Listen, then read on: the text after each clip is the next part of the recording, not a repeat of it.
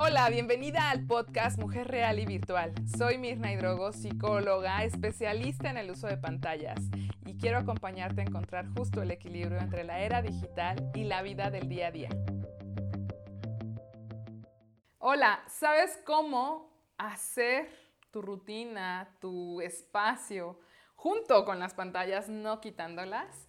Pues hoy vamos a hablar de eso como mujeres trabajamos con la tecnología definitivamente de una u otra forma, no sé a qué te dediques, pero hoy quiero hablarte de cómo hacer tuya esta rutina, esta pues calendarización, como quieras llamarlo, para que puedas tener un orden en tu vida y que no sean las pantallas quienes te usen. Como mamá, como esposa, como lo que sea, definitivamente ahora el reto es encontrar el equilibrio.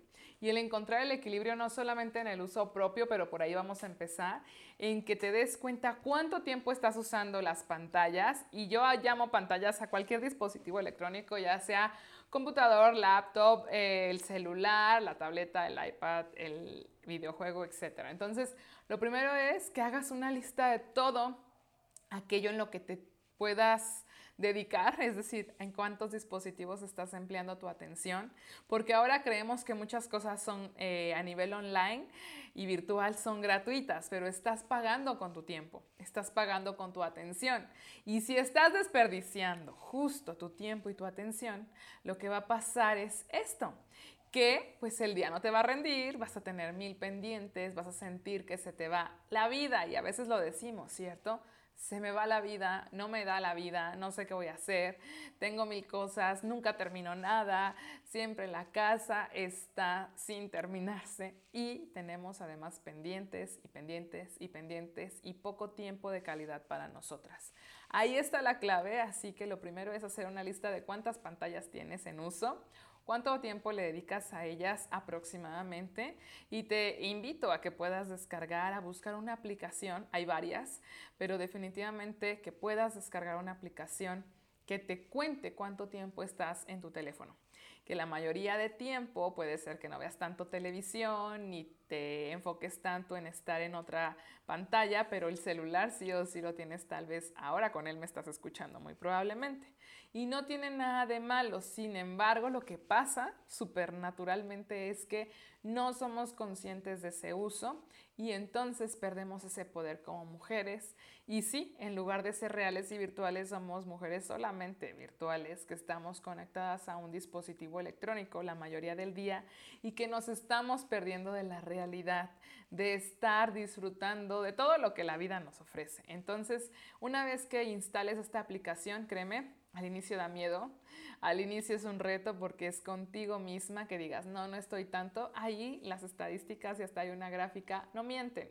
Y si dices, ¿por cuál app empezar? Yo te invitaría a que veas qué dispositivo tienes y, y vayas directamente a buscar. Hay muchísimas, pero que en este espacio sepas eso el reto más grande no es que en la aplicación digas, bueno, decía 10 horas, pero estuve trabajando 8. No, que sea súper honesta. Esto es solo un recurso, una herramienta y que hoy quiero que puedas poner en práctica este ejercicio por minutos. Ejemplo, en un día hay 24 horas, en una semana hay 168 horas. ¿Cuántos minutos crees que hay al día? Son 1440 minutos. ¿Por qué te doy los números exactos? Porque yo te puedo decir, de 1440 que son al día, no es posible que no puedas tener 5 minutos para darte un respiro y poder hacer esta lista. Otros 10 minutos para poder tal vez darte un tiempo para ti y 15 más para poder hacer una estructura con tu familia. Y esto daría un total tan solo de media hora. Y de esa media hora todavía tendrías en tu día, en cada día, 1410 minutos. Y esto te lo digo porque suena muchísimo, pero en el momento en el que estamos inmersas en la actividad no lo vemos. Me encantan los números. De niña me decían que era la matemática porque siempre he contado. Y el lado positivo, por llamarlo de alguna forma, ha sido que es una de mis inteligencias, de mis fortalezas, de mis dones, como tú seguramente tienes muchas, al igual que yo. El lado negativo ha sido este, poder convertirme en un número es realmente algo que ha sido también doloroso, cuantificarme. Pero en este preciso momento no quiero que te pongas a medir todo exactamente de forma obsesiva, no, no caigas ahí, sino que puedas hacerte consciente que todos los días eres rica, eres abundante, estás llena de tiempo. Es una de las cosas que principalmente ahora sentimos que no tenemos. No tengo tiempo, no me alcanza, lo hablábamos ya, ¿cierto? Por eso hoy simplemente estoy aquí para estar contigo máximo estos 10 minutos del día, que puedas dedicarte en este espacio virtual, en este lugar de conexión contigo. Ya que tengas estos resultados, te dejaré otros ejercicios más poderosos. Por ahora, te invito a que solamente evalúes y suena como súper simple y súper fácil, pero no lo es. Cuantificar, evaluar para mejorar es un proceso que igualmente lleva tiempo. ¿Por qué lleva tiempo? Porque todo lo lleva. Pero esto es que tenemos infinidad de recursos para poder disfrutar de él. Uno de ellos es pues esto, poder ponerlo en práctica con tu familia también.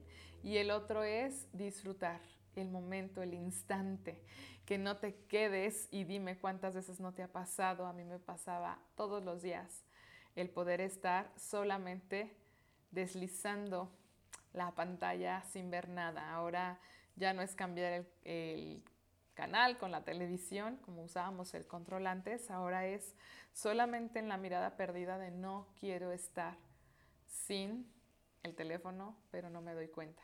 Así que te veo muy pronto en el próximo episodio. Te mando un abrazo gigante y que tengas un tiempo maravilloso ahora de esa pantallada. Gracias por escuchar este podcast. Para ayudar a más familias a transformar sus vínculos y sumarse a esta era digital, compártelo. Y te veo en Facebook, Instagram y YouTube. Abrazos virtuales.